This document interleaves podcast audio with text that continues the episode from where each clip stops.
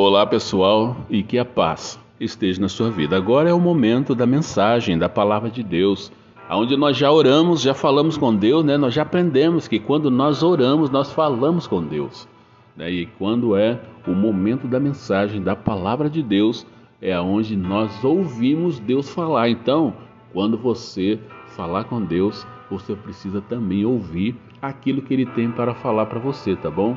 Nós já falamos aí o tema da nossa próxima live, né, que vai ser o que tem dado esperança para você. Então, a sua esperança está onde? Pensa aí um pouquinho, tá bom?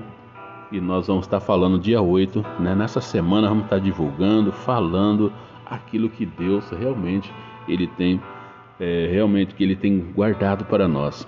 Mas agora nós vamos estar falando aqui no, no livro de Isaías, capítulo 26, no verso 3 e também o verso 4 que diz assim: Tu, Senhor, conservarás em perfeita paz aquele cujo propósito é firme, porque ele confia em ti.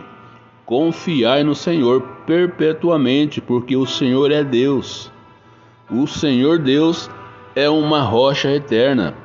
Aleluia. Porque o Senhor Deus é uma rocha eterna.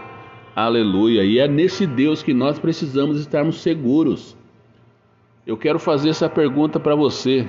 O que, que, o que tem sido seu Deus? Você tem se assegurado aonde? Você tem colocado a sua vida aonde? Porque o Deus que eu sirvo, ele é Senhor e é a rocha eterna. Você sabe o que é você declarar que Jesus Cristo ele é o Senhor? Isso quer dizer que é ele que manda. Ele que manda na sua vida. Você, as suas decisões não é você que toma sozinho, mas você tem que compartilhar com esse Deus e ele vai dar a direção que você precisa tomar. Então a pergunta é: que Deus você tem colocado a sua vida? É no mesmo Deus que eu estou falando? Aquele que é Senhor e que é uma rocha eterna, onde eu posso me sentir seguro. Pode vir as lutas, as tempestades, e eu não vou ficar abalado Sabe por quê? Porque eu estou nas mãos do Deus Todo-Poderoso, aquele que vive e que reina, aquele que está ao meu lado, aquele que está à destra do Pai, aquele que um dia falou que iria subir para que o Consolador viesse para estar com a gente, aquele que falou que ele não nos deixaria sozinhos e nós não estamos sozinhos. Nós estamos diante de um Deus que pode todas as coisas mas algumas coisas da nossa vida nós passamos. Isso não quer dizer que Deus ele abandonou você. Isso não quer dizer que você está sozinho não. O que Deus quer é que você cresça, que você vença os seus desafios, que você vença as suas coisas, aquilo que você passa no seu dia a dia. Não se acovarde diante das circunstâncias. Você precisa lutar. E é nessa mensagem que eu quero trazer para você aqui de Jeremias que nós precisamos ter paz. Nós precisamos ter essa paz. Nós precisamos ter essa paz para nós vencermos os desafios, as lutas do dia a dia. Porque a palavra de Deus começou falando: conservarás em paz aquele cuja mente está firme em ti, porque ele confia em ti. Confiai no Senhor perpetuamente, porque o Senhor Deus é uma rocha eterna. Esse é o texto que começou, fala de paz, e nós precisamos ter essa paz para nós vencermos as nossas lutas. Esta é uma promessa fantástica da palavra de Deus. Ser conservado em paz significa não se desgastar interiormente diante dos problemas. Não se desgastar diante dos problemas, você ficar a ponto de dar um chilique, você ficar a ponto de dar explodir de tantas coisas que você não consegue resolver. Então nós precisamos nos conservar em paz. Isso significa não se desgastar interiormente diante dos problemas, justamente nos dias em que tanto se fala sobre angústia, estresse, depressão, tantas coisas, né? Síndrome do pânico. Encontrar um meio de Deus divino de se conservar em paz é algo por demais valioso. Então a palavra de Deus ela te traz esse escape. Você precisa se conservar em paz, mas para isso você precisa ter uma vida com Deus. Você precisa ler a palavra de Deus, porque a palavra de Deus é que vai trazer a paz que você precisa para você vencer as suas lutas. E olha só, Deus, ele é um lugar de abrigo, de refúgio para os seus filhos. O texto sagrado que nós lemos diz que ele é uma rocha eterna. Então nós precisamos aprender a desfrutar da sua paz, mesmo em meio a tempestades. Olha só, ainda que o versículo fala acerca de confiança e de uma mente firme, o que indica convicção. Esta promessa não significa deixar de, de ter problemas, e sim ter paz independentemente das circunstâncias da nossa vida. É isso que o texto está falando. Isso não quer dizer se você vai, vai ter paz, você vai deixar de ter problemas, você vai deixar de passar por algumas circunstâncias. E olha só, isso é independente de tudo isso aí. Ter paz não é você deixar de passar, mas você passar com paz. É você saber que Deus está com você. E ele vai te dar algumas estratégias para você passar por esses problemas, por essa crise. Quantas coisas nós passamos no nosso dia, veio pandemia, veio crise financeira, né? E as coisas vão acontecendo. E se nós começarmos a olhar para as circunstâncias, para aquilo que nós estamos vivendo, nós vamos ficar parado. Nós vamos sentar no meio-fio e deixar as coisas passarem. Nós vamos nos sentir derrotados. E Satanás é isso que ele quer da sua vida, que você desista de lutar. Ele quer que você pare, que você fique derrotado, se sentindo derrotado.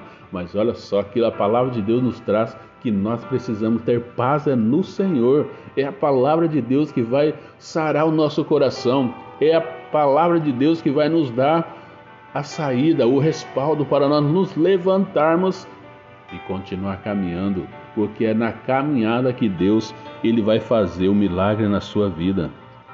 E olha só, por pior que que as circunstâncias sejam difíceis, olha só, difícil do lado de fora é ter um coração perturbado do lado de dentro, entendeu? Mais difícil do que você passar por algumas coisas difíceis por lado de fora, o mais difícil ainda é você ter um coração perturbado por lá de dentro. Como que você vai encontrar a paz tendo um coração perturbado? Né? Você começa a ficar muito agitado, a ansiedade enche o seu coração. E é essa e é isso que o pastor Jair vai falar para nós na live sobre ansiedade. Então é importante você estar comigo.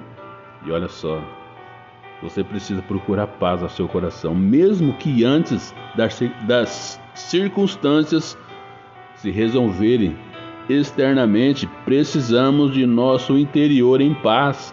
Do contrário, nós não conseguiremos lutar da forma devida. Nós precisamos buscar essa paz para que nós venhamos aprender a lutar, para que nós venhamos a saber, a ouvir aquilo que Deus está falando acerca daquela luta, daquele assunto. Existe luta na nossa vida, Existe luta na vida do crente, de qualquer pessoa. É para crescimento, é para que você cresça, é para que você aprenda a lutar. O crente ele já conhece a palavra de Deus, ele está no processo de crescimento. Agora, aquela pessoa que ainda não conhece Jesus Cristo, que passa suas lutas, é muito difícil para ela, porque ela não conhece, ela não sabe o que é ter intimidade com Deus, ela não sabe o que é ter paz em um mundo que estamos vivendo praticamente o caos. É possível nós ter paz em um mundo onde, da forma que está, porque Deus está conosco. O Espírito Santo, ele está conosco. E a palavra de Deus aqui em Provérbios, opa, aqui em Provérbios 24, 10 diz: Se mostrares frouxo no dia da angústia, a tua força será pequena. Olha só, se te mostrares frouxo no dia da angústia, no dia da sua luta, das adversidades, a tua força será pequena. Então, você precisa continuar forte, você precisa continuar firme na sua caminhada e não se esqueça que é na caminhada que Deus vai fazer o milagre na sua vida.